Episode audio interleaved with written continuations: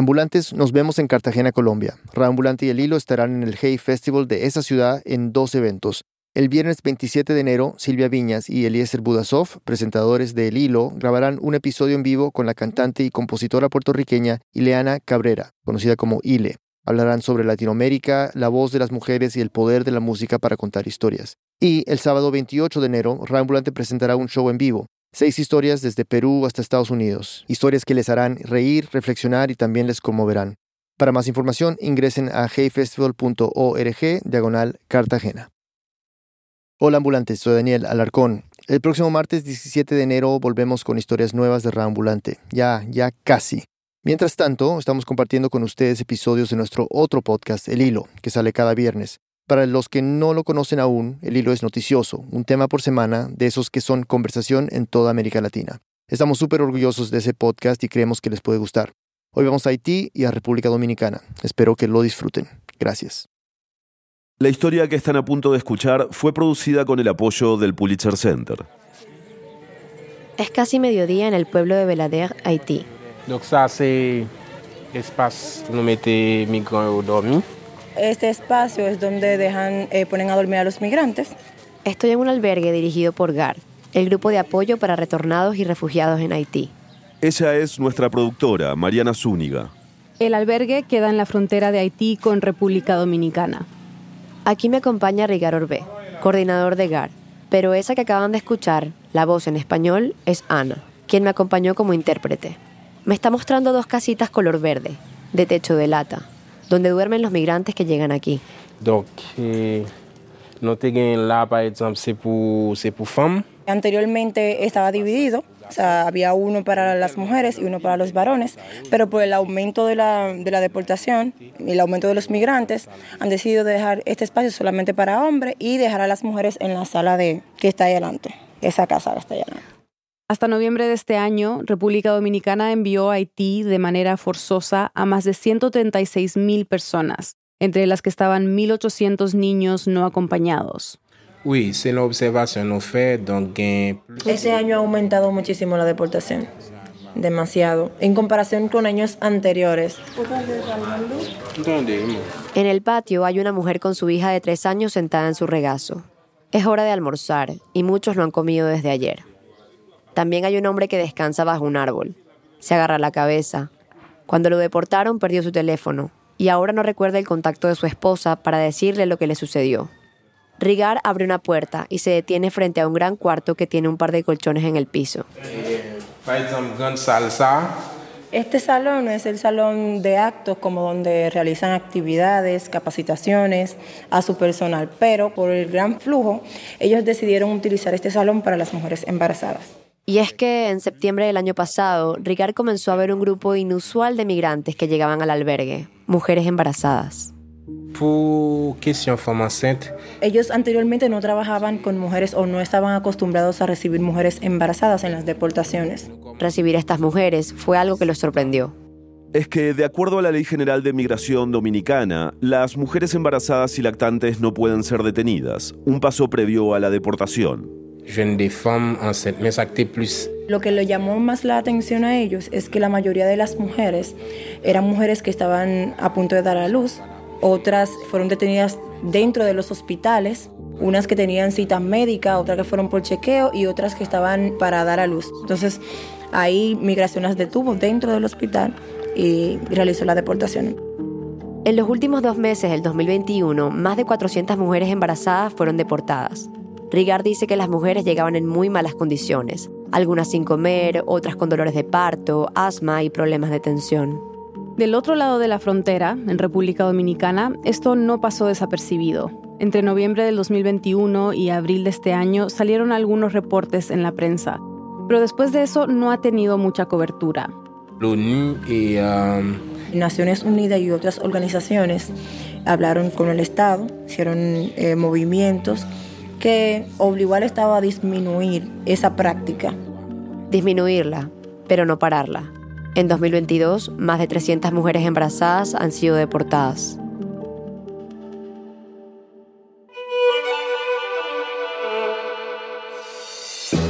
Bienvenidos a El Hilo, un podcast de Radio Ambulante Estudios y Vice News. Soy Eliezer Budasov. Y yo soy Silvia Viñas. Las deportaciones de mujeres haitianas embarazadas es una práctica que sigue pasando. Y si bien la proporción no es la misma y ya no las sacan de los hospitales para deportarlas, aún son parte de una dura política migratoria que va dirigida contra los migrantes haitianos. Recientemente, la ONU le pidió al gobierno de República Dominicana que detuviera las deportaciones de haitianos que huyen de una grave crisis humanitaria. A esto el presidente respondió. Y la República Dominicana no solamente va a continuar las deportaciones, sino que la va a incrementar las deportaciones. Y así fue. Desde noviembre, las deportaciones se han intensificado drásticamente a tal punto que la Embajada de Estados Unidos en Santo Domingo advirtió a sus ciudadanos de piel más oscura, así dicen en un boletín, que corren el riesgo de ser detenidos por la represión que existe contra los inmigrantes haitianos. Hoy, el último capítulo en la cruel saga de una de las fronteras más disputadas de América Latina y cómo afecta de manera desmedida a las mujeres. Es 2 de diciembre de 2022.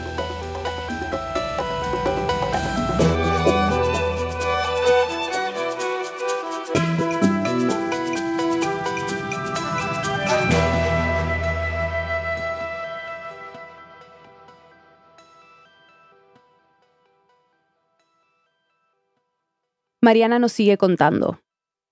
En noviembre del año pasado, las redes sociales se llenaron de videos grabados a las afueras de los hospitales.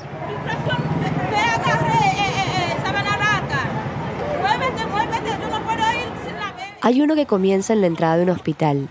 Se pueden ver unas letras rojas que indican emergencia. Acto seguido se ve un autobús amarillo, tipo escolar. Tiene barrotes en las ventanas y en el frente dice Dirección General de Migración.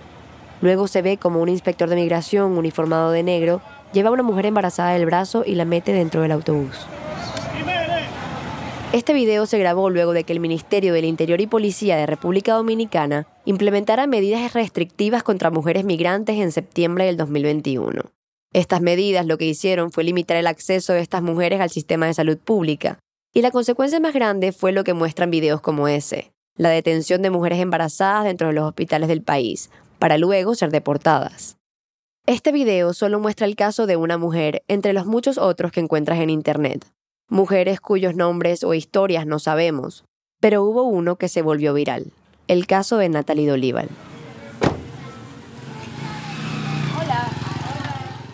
Conocí a Natalie en octubre de este año. Fui hasta su casa en un barrio de Santo Domingo Este, donde vive con su esposo y sus dos hijas de un año y dos años y medio.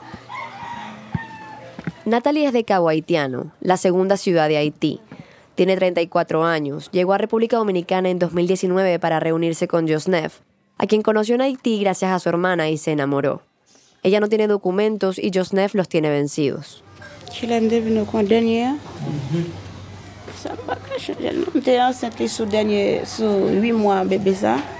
Natalie quedó embarazada de su última hija cuando la anterior tenía solo ocho meses.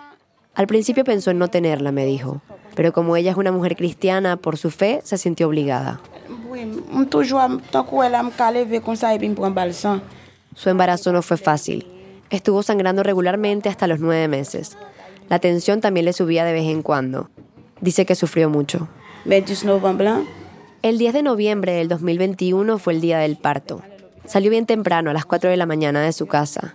Mientras estaba haciendo la fila en la maternidad para que la atendieran, un seguridad se le acercó y le pidió sus documentos. No pase ese al hospital Ella pensó que con documentos el señor se refería a su historial médico, pero no. Quería ver su cédula o pasaporte. Ella no tenía nada que mostrarle, así que el seguridad llamó a migración. No, todo el mundo Se llevaron a todas las mujeres embarazadas que estaban allí esa mañana. Natalie me dijo que cuando el autobús de migración llegó, ya estaba lleno. Ya habían pasado por otros hospitales recogiendo mujeres que estaban en su misma condición, entonces, cuando le tocó entrar al bus, no había casi espacio.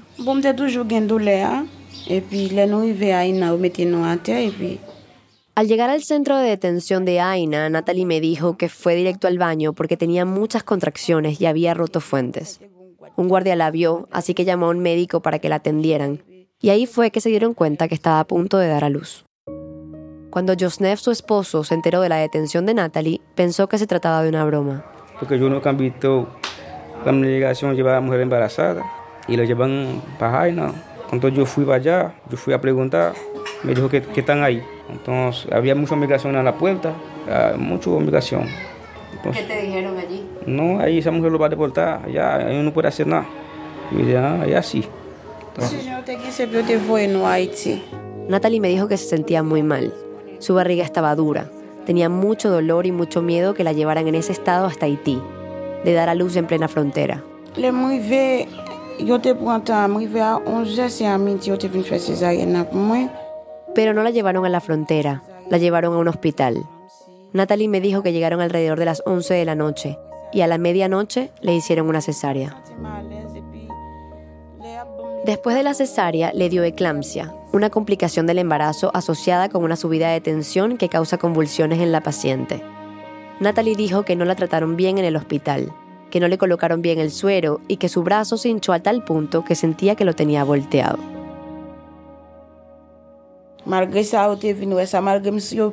Dos días después del parto, Migración regresó por ella y con su recién nacida en brazos la llevaron de vuelta al centro de detención. Después de todo lo que había pasado, el sufrimiento continuaba, me dijo. En el centro de detención sentía mucho dolor. Dice que ni siquiera podía acostarse. Solamente le dieron una camita para acostar a la bebé. Y es una cosa increíble. Y mandarlo para allá así es un caso muy fuerte. Y más con cesárea también. La cesárea es un procedimiento mucho más complejo que un parto vaginal. Las mujeres usualmente se tienen que quedar cuatro días en el hospital y la recuperación completa toma entre 10 a 15 días. Mientras Natalie estaba en el centro de detención, su esposo fue a la Embajada de Haití para buscar ayuda. Logró que CONANI, el Consejo Nacional para la Niñez y la Adolescencia, lo ayudara. Entonces la embajada, junto con esta institución, le otorgaron un documento para que Natalie pudiese estar tres meses legalmente dentro del país. A las 10 a.m. del 13 de noviembre, o sea, tres días después del parto, la dejaron libre. Ha pasado un año desde este episodio y la vida de Natalie no ha mejorado. En fini te bam toi moi pour te quitter terre. El lapso de los tres meses ya se venció, claro. Natalie me dice que no ha podido llevar a su hija a vacunarse porque tiene miedo de ir al hospital. Recordemos que ella no tiene documentos y que su esposo los tiene vencidos. Entonces salen poco. Están viviendo escondidos porque tienen miedo a ser deportados. Es como vivir bajo la lupa, dice. Demasiado maltrato. Como no sé, los morenos no, lo ponen todo difícil. Bueno, voy a esperar en Dios a ver qué, vamos, qué va a hacer. Pero sin papel no se puede quedar aquí. Antes de partir, le pregunto a Natalie si a veces piensa en ellas, en las otras mujeres que estaban ese día en el autobús con ella. ¿Qué se me pasé? Me dice que sí, porque todas están viviendo lo mismo. La situación en Haití va de mal en peor y por eso ora por ellas, para que todo les salga bien. Natalie dijo que tuvo suerte, si es que a eso se le puede llamar suerte. Pero sí es cierto que hay mujeres que tuvieron un desenlace mucho peor. Mientras reportaba esta historia, conocí el caso de Katiana Luis, una mujer haitiana que deportaron cuando tenía nueve meses de embarazo. A los días de llegar a Haití y después de un viaje largo en autobús, perdió a su bebé. Las personas que apoyan esta medida usan este argumento, que las madres migrantes, haitianas usualmente, están colapsando los servicios ginecobstétricos en el sistema de salud. El pasillo. Vale, gracias. Así que para entender un poco más sobre esta afirmación, visité el Hospital Materno Infantil San Lorenzo de los Mina, en Santo Domingo. De aquí, según reportes de prensa, se han llevado a mujeres embarazadas para deportarlas. Aquí conocí al doctor Leonardo Aquino, director de este hospital público. ¿Sabrá usted cuál es el porcentaje de, de mujeres embarazadas extranjeras que vienen a, Aquí, a dar ah. a luz en este hospital? Sí. Aquí en esta maternidad, nuestra estadística oscila entre un 50 a un 53%. Y a su parecer, sí tienen colapsadas las maternidades del país. Claro que sí, mi hija, claro que sí. Claro que sí, porque eh, no se le cobra a este tipo de pacientes. Independientemente de su condición, de su raza, de, de sus condiciones económicas, no se le cobra. Entonces la institución no pueden tener sostenibilidad desde el punto de vista económico. Pero el doctor Aquino no es el único que piensa así. Esta es una postura compartida por diversas autoridades del Estado dominicano. Por ejemplo, las autoridades del Servicio Nacional de Salud han dicho que el 13% del gasto de salud pública se invierte en los pacientes extranjeros, principalmente haitianos. Y meses después cambiaron esa cifra al 40% y dijeron que el gasto se hace especialmente en las mujeres embarazadas haitianas. Los contactamos para corroborar estas cifras y nos refirieron al Ministerio de Salud. Al cierre de este episodio no habían respondido a nuestra solicitud. Pero, según los datos oficiales del mismo Servicio Nacional de Salud, los migrantes reciben menos del 10% de los servicios que representan el mayor gasto, que son emergencias, consultas externas y laboratorios. Por otro lado, el ministro de Salud dijo que el año pasado se gastó 10 mil millones de pesos dominicanos, es decir, más de 175 mil millones de dólares en partos de migrantes embarazadas. Pero esa cifra fue desmentida por el exdirector del Servicio Nacional de Salud. Eso es imposible que se gasten 10 mil millones de pesos en partos, porque para eso, de acuerdo a los mismos datos que ofrece el Ministerio de Salud Pública, tendría un, un parto que costar más de 300 mil pesos. Un parto vaginal sin complicaciones cuesta alrededor de 7 mil pesos. En caso de presentar alguna complicación, podría llegar a los 25 mil.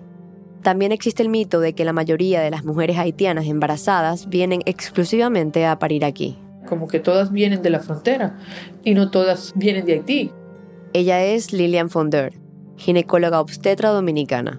Hay algunas que ya nacieron aquí o tienen mucho tiempo viviendo aquí, que no vinieron por el embarazo nada más. Hay cifras que apuntan a esto. Según un estudio del Fondo de Población de las Naciones Unidas, el 74% de las inmigrantes embarazadas, la mayoría de ellas haitianas, tienen más de cuatro chequeos prenatales. Es decir, no llegan a República Dominicana al final de su embarazo exclusivamente para tener su bebé allí. Nos venden que ellas vienen al país a robarle al sistema de salud y no con una esperanza de vida, porque ellas vienen aquí con una esperanza de vida, como vamos nosotros Estados Unidos y Europa. Y cada vez República Dominicana, las autoridades, los grupos de poder cada vez son más anti-haitianos, cada vez más, los políticos y los grupos de poder, incluyendo la sociedad de gineco. Lilian me contó que, como en muchos países de América Latina, la violencia obstétrica en República Dominicana es común. De hecho, dice que está normalizada. Una de las principales variables es el tema de que no se le diga lo que está ocurriendo con su cuerpo, sino que yo decido desde la bata, desde mi rol de prestador de servicio de salud, qué te voy a poner sin ser tú un ente activo. Sin importar de dónde vengas, es algo que todas las mujeres pueden llegar a sufrir. Pero la violencia se agudiza si la mujer es haitiana o de ascendencia haitiana. Pues claro que la violencia es mayor, porque no tienen derecho, ni ellas son sujetas de derecho y ningún personal de salud la considera sujetas de derecho. O sea, las inmigrantes haitianas, pues la montan en un camión para sacarla embarazada. Y eso te dice a ti si tienen derechos. Lilian trabajó toda su vida en hospitales públicos y hace apenas dos años se cambió a la consulta privada. Durante todo ese tiempo dice que vio muchas prácticas contra las mujeres haitianas. La primera que se le viene a la mente es el hecho de que nadie hable su idioma. O sea, nosotros no tenemos un personal de salud que hable creol. Y sí es necesario, porque cuando tú vas, los dominicanos en Estados Unidos le ponen a elegir una intérprete o una población médica que hable español. Entonces, aunque eso se ha hablado mucho aquí, todavía no tenemos una cobertura en salud que te permita tener en la maternidad más grande o en los sitios donde hay más población inmigrante haitiana, una población que sirva de traductora. Entonces ya eso es una barrera grandísima, porque tú estás viviendo un momento donde tú estás en condiciones de vulnerabilidad, pero ni siquiera te pueden hablar en tu idioma. Esta violencia también puede venir en formas de agresiones verbales, emocionales o incluso calificativos por parte del personal de salud. Pero sobre todo es la indiferencia y, y tomar decisiones sin consultarla. Eso es parte de la indiferencia, sin consultarla. Dejarla sola, a veces la dejan sola en la sala de parto. ¿Qué tipo de consecuencias tiene? Desde una mortalidad materna, una mortalidad neonatal, de todo puede pasar. Porque es indiferente, es como si no existieran. O no solo como no existieran, vienen a molestar. Y eso es exactamente lo que sintió Ángela hace unos meses, que estaba molestando. Ángela tiene 23 años, es dominicana de ascendencia haitiana. Tiene una pequeña peluquería improvisada en la sala de su casa. Aquí hace alisado, peinado. Todo. Desde corte, color. Ángela vive con su pareja y José Ángel, su bebé de cuatro meses. Para ser primeriza se le ve muy confiada, pero no siempre estuvo así de segura, especialmente durante el embarazo. Ay, no, fue como con trauma porque pasé mucho. No quisiera ver a ninguna mujer pasar por lo que yo pasé. Cuando me enteré que estaba embarazada, que voy a los centros médicos, tuve inconvenientes con los médicos. Me decían No, porque tú no tienes tus papeles, tú no te puedes atender aquí. Ángela es la hija de una pareja mixta, es decir, su madre es haitiana y su padre dominicano. Pero como su padre no la reconoció al nacer, Ángela ha tenido problemas para acceder a sus documentos legales. La doctora me dijo, no, porque no se están atendiendo extranjeros aquí, porque el presidente ha dado una ley que no se puede, que ninguna extranjera podía dar a luz en los centros médicos y que no se podían atender. Ella se refiere a las medidas restrictivas contra mujeres migrantes que mencionamos antes. Después de ese incidente, Ángela no volvió más al centro médico. Dice que se acobardó por la manera en que la doctora le habló y que no quería volver a verla. Durante ocho meses, Ángela no supo nada del estado de su bebé. No tuvo acceso a una ecografía, a exámenes, a vitaminas, nada. Y yo decía, bueno, ojalá que mi muchacho no salga con problemas. Pensé que iba a salir con problemas mi muchacho. Ángela dormía mal. Empezó a comprar vitaminas, ácido fólico, algo que usualmente le recetan a las embarazadas, un poco para compensar la situación. Muy estresada todo el tiempo. Y a mí se me cayeron todos los cabellos. Paraba peleando con mi pareja. No lo quería escuchar, como estaba estresada, me cogió con eso, de no querer saber de él. Hasta que un día fue a casa de una vecina que es enfermera y le contó lo que le pasaba. Juntas hablaron con la pastora de la comunidad y fueron al centro médico. Me fueron a apoyar, fueron conmigo y la misma doctora se negó que ella no había dicho eso y que al fin yo me quedé callada para no indagar mucho en el tema, que se hiciera un conflicto y eso. Pero igual ya era muy tarde para que la atendieran en ese centro, porque le dijeron que ahí solo atienden hasta antes del tercer trimestre, y Ángela ya estaba al final de su embarazo así que la llevaron a otro hospital. Me pusieron las vacunas que habían que ponerme, me dieron pastillas y, y vitaminas y cosas así, prenatales. Y nada, aquí tengo yo mi muchacho, no tiene ningún problema, gracias a Dios. Este ha debido ser uno de los momentos más angustiantes de su vida. No saber cómo viene tu hijo, cómo late su corazón, cositas normales, como lo viven el resto de las madres. Aún así, Ángela se siente agradecida y pareciera haber dejado todo el embarazo atrás, pero no deja de sentir un tanto de tristeza por el trato que recibió. Porque si yo estudio medicina, yo tengo que ayudar a las personas. Yo no tengo que llevarme de ninguna ley, porque somos humanos, una vida vale mucho. Eso es lo que entiendo, sin importar eh, nacionalidad. Por su parte, Lilian, la ginecóloga obstetra, cree que en República Dominicana hay una necesidad de humanizar el sistema de salud, especialmente en la parte obstétrica. Dice que este tipo de tratos y medidas como las deportaciones de mujeres embarazadas, lo único que hacen es alejar al sistema de este objetivo. Y yo no estoy diciendo que unamos la isla, que quede bien claro, que, no soy pro-haitiano, yo creo que soy cristiana, o sea, humana. Y sé cómo tengo una población dominicana que vive fuera que está haciendo lo mismo que los haitianos y las haitianas, lo mismo. Y de hecho nosotros nos vamos en yola y morimos en, en el mar tratando de buscar una mejor vida. O sea, eso pasa en todos los países, eso no es en República Dominicana. Pero claro, ellos tienen el problema de haber nacido negro y recordando a nosotros que también somos negros. Ese es el tema. No que sean negros ellos, es que nos recuerden que nosotros también. Ya volvemos. Estamos de vuelta en el hilo. Antes de la pausa, Mariana nos contaba cómo las políticas de inmigración dominicanas han llevado a la deportación de cientos de mujeres embarazadas. Esas deportaciones se han reducido, pero no han parado por completo. Y como vimos, este no es el único reto que enfrentan las haitianas embarazadas en el país. También son víctimas de violencia obstétrica. Pero hay más. Porque una decisión de un tribunal de 2013 sigue afectando a las personas de ascendencia haitiana, en especial a las mujeres.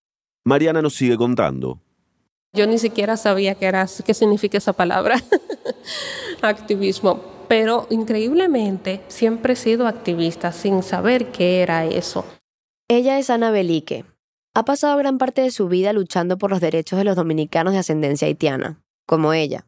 Sus padres llegaron al país a finales de los 60, previo al apogeo de la industria azucarera.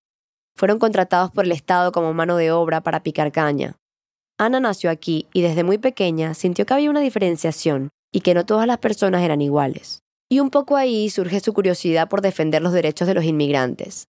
Pero en 2013 toda esa discriminación que ella venía sintiendo se materializó. Algo cambió para ella y para otros miles. Sucede la sentencia 168.13 desnacionaliza de manera retroactiva a todas las personas dominicanas de ascendencia haitiana que habían sido inscritas en el registro civil. Es decir, que el Tribunal Constitucional de la República Dominicana determinó que más de 200.000 personas que nacieron y crecieron aquí, hijos de extranjeros, no les correspondía el derecho a la nacionalidad dominicana. La sentencia lo que hace es que lleva la ley hasta el 1929 o sea, más de cuatro generaciones de personas desnacionalizadas de manera retroactiva. Y eso es como una de las mayores aberraciones de esa sentencia. Ana recuerda con dolor el día que se hizo pública la sentencia. Dice que nunca había sentido algo tan fuerte en su vida. Lo describe como una especie de trance. Horrible, era como sentir que se me estaba abriendo el suelo y yo me estaba hundiendo porque jamás pensé como que la instancia que está llamada a reconocer, a proteger nuestros derechos, iba a ser la misma instancia que nos iba a dejar en el total desamparo. O sea, era algo como, tú sabes, como cuando tú estás en un sueño que tú no crees que eh, que todavía dentro del sueño tú no puedes creer que tú estás soñándote eso. Bueno, pues yo estaba así como en shock. Fue horrible. La sentencia del 2013 creó la mayor comunidad en situación de apatridia en el hemisferio occidental. Recibió muchas críticas y el gobierno se vio obligado a emitir en 2014 la Ley 169-14, también conocida como la Ley de Nacionalización. Esta ley dividió a las personas en dos grupos.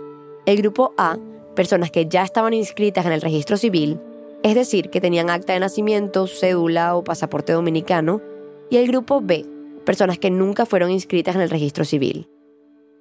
Al grupo A se le restituyó su nacionalidad y su documentación.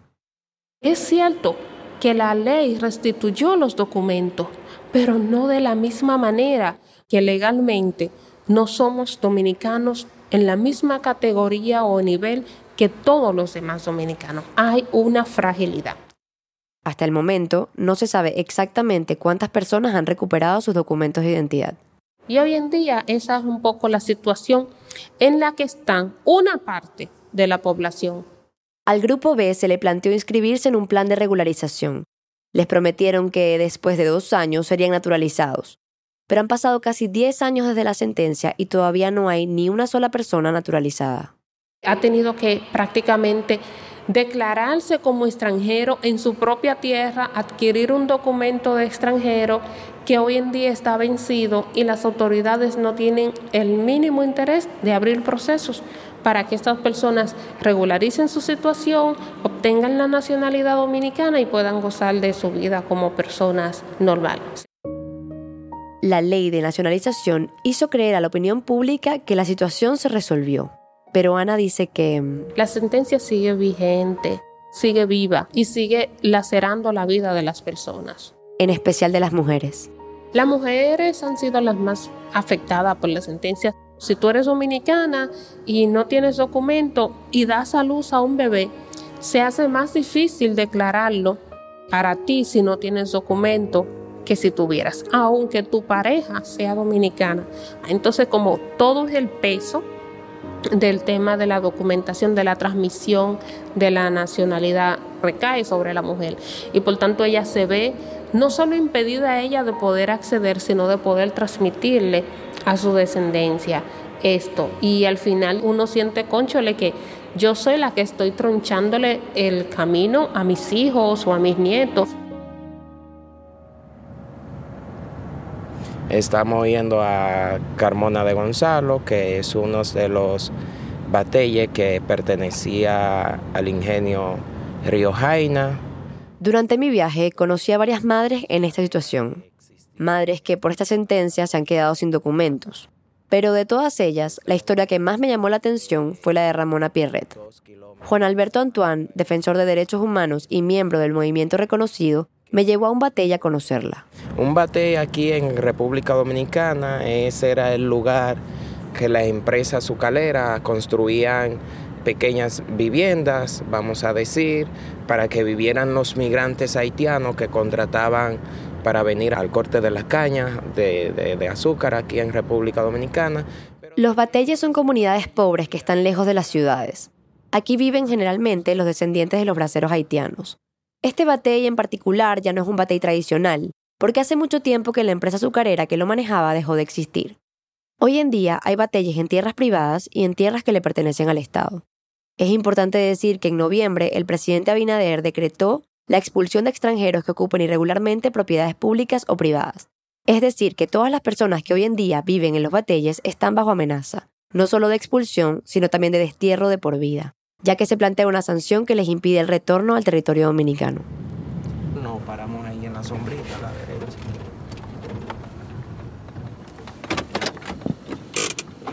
Ahí está Ramona.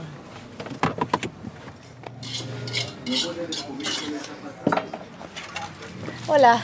Hola. ¿Qué tal? Bien, ¿y usted? Bien, ¿cómo estás? Bien, ¿Te cansaste? Un placer, Ra.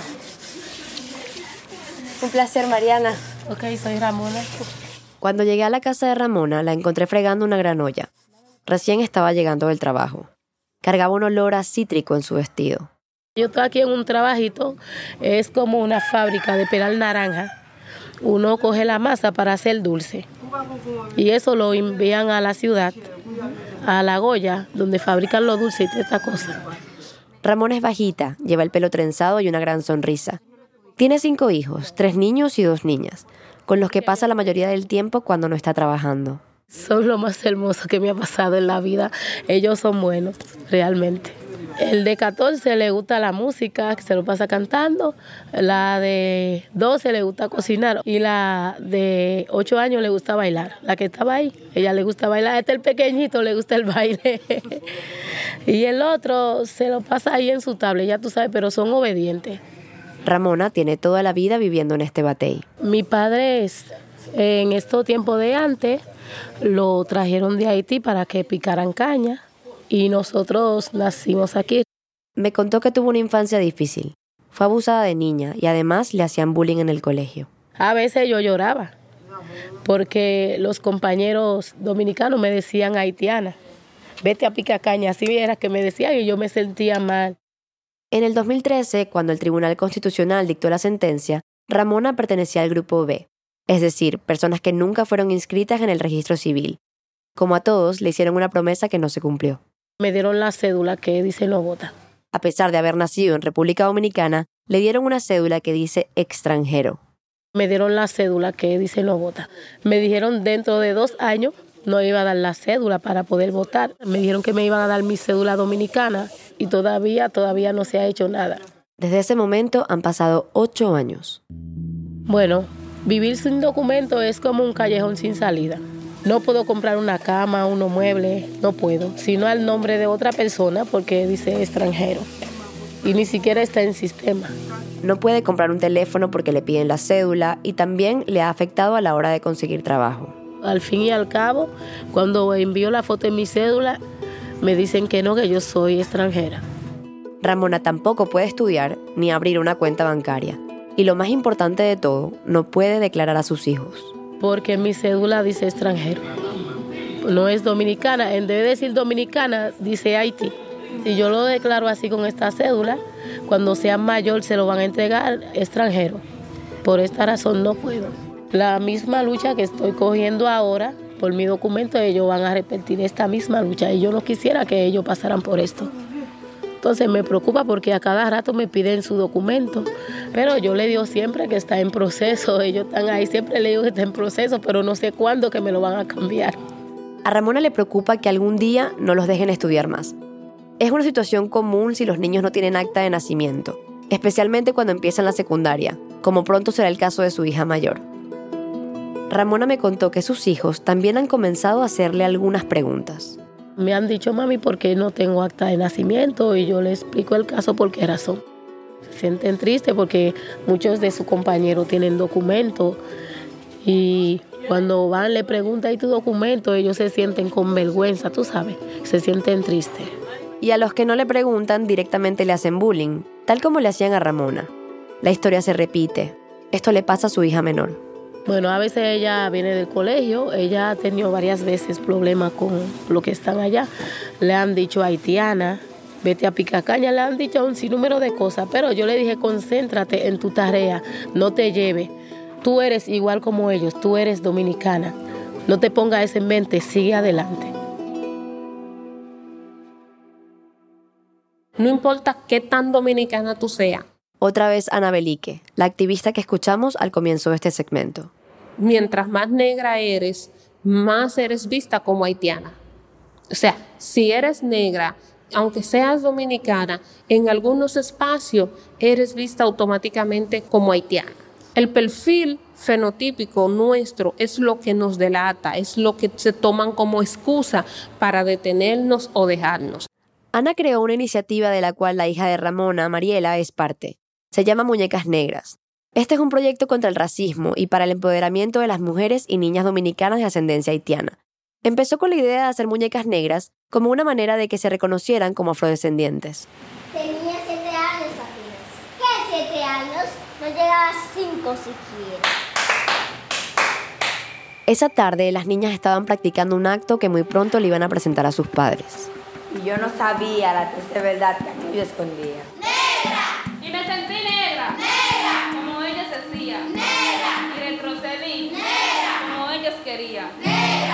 Y odié mi cabello y mis labios gruesos.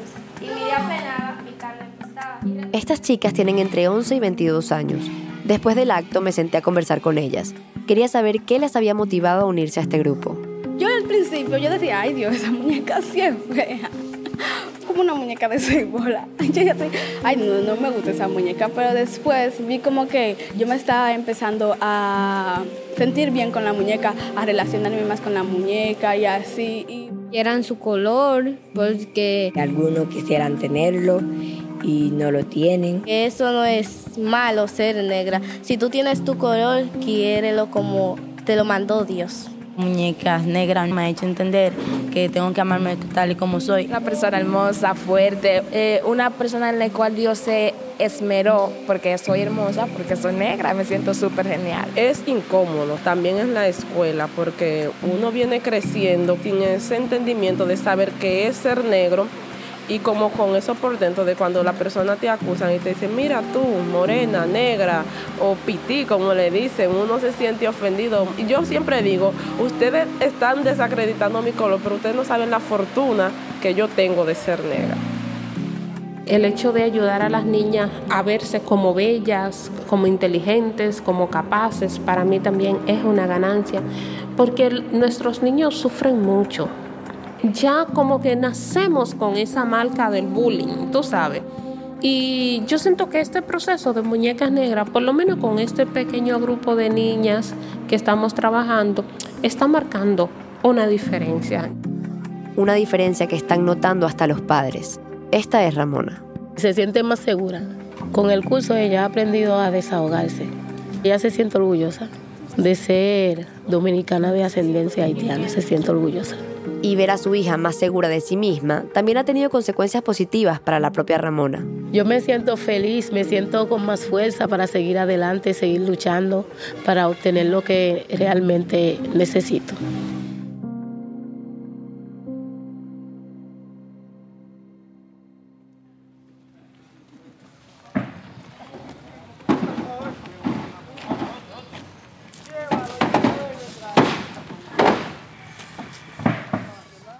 Este viaje comenzó en el lado haitiano de la frontera y vamos a terminar en Dajabón, una ciudad fronteriza en el noreste de República Dominicana.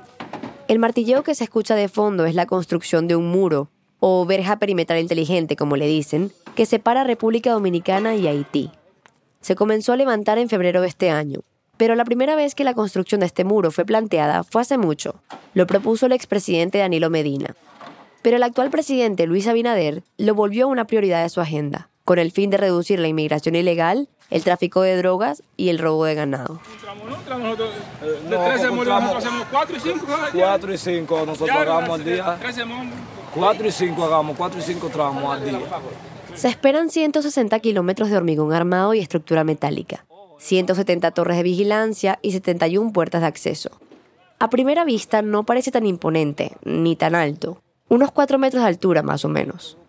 Realmente al principio nosotros estábamos, eh, estábamos opuestos a esa idea, pero hemos ido recapacitando porque realmente nosotros mismos como dominicanos estamos siendo afectados con este tema porque se nos recarga este tipo de, de situación y es una carga más para este país.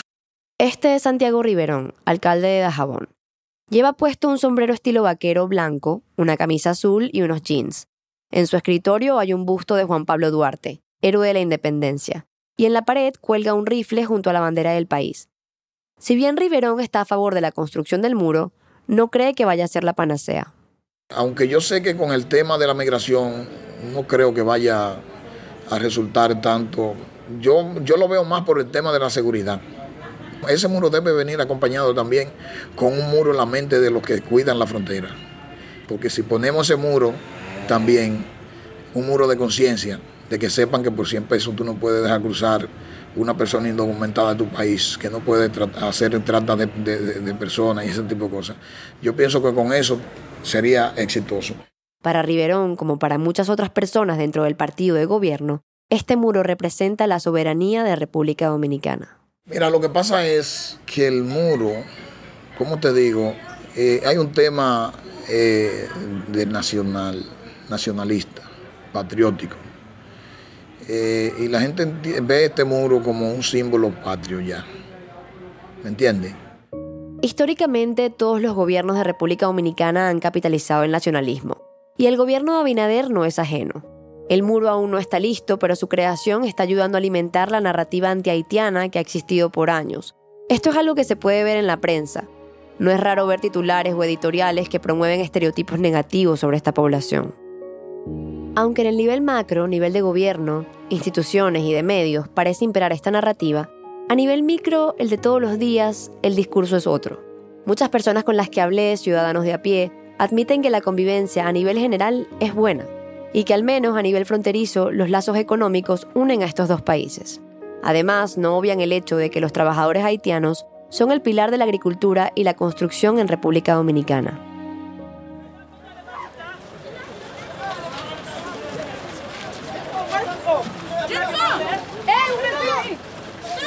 El último día del viaje fuimos a conocer el mercado binacional de Dajabón.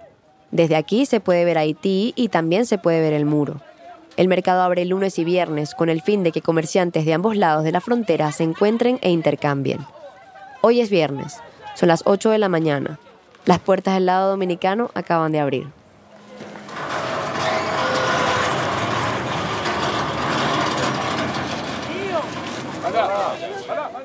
Se espera que en un par de minutos el puente se llene de haitianos cargados de mercancía. Ellos vienen principalmente a vender ropa y compran comida aquí. Los soldados dominicanos, uniformados en color khaki, esperan que del otro lado abran las puertas, pero hoy el lado haitiano no abrió. No se sabe la razón precisa, pero se ve un gran camión verde que bloquea la puerta. Hay cientos de personas que esperan para cruzar. Se ven molestos. Y es que para muchos esta es su principal fuente de ingresos y suministro. El mercado no abrirá hoy, lo cual es una rareza. Estábamos a punto de irnos cuando llegó el camión de la Dirección General de Migración con los deportados del día. Se bajaron varios, y apretados entre ellos había una mujer embarazada. Su barriga indica que tiene unos seis meses.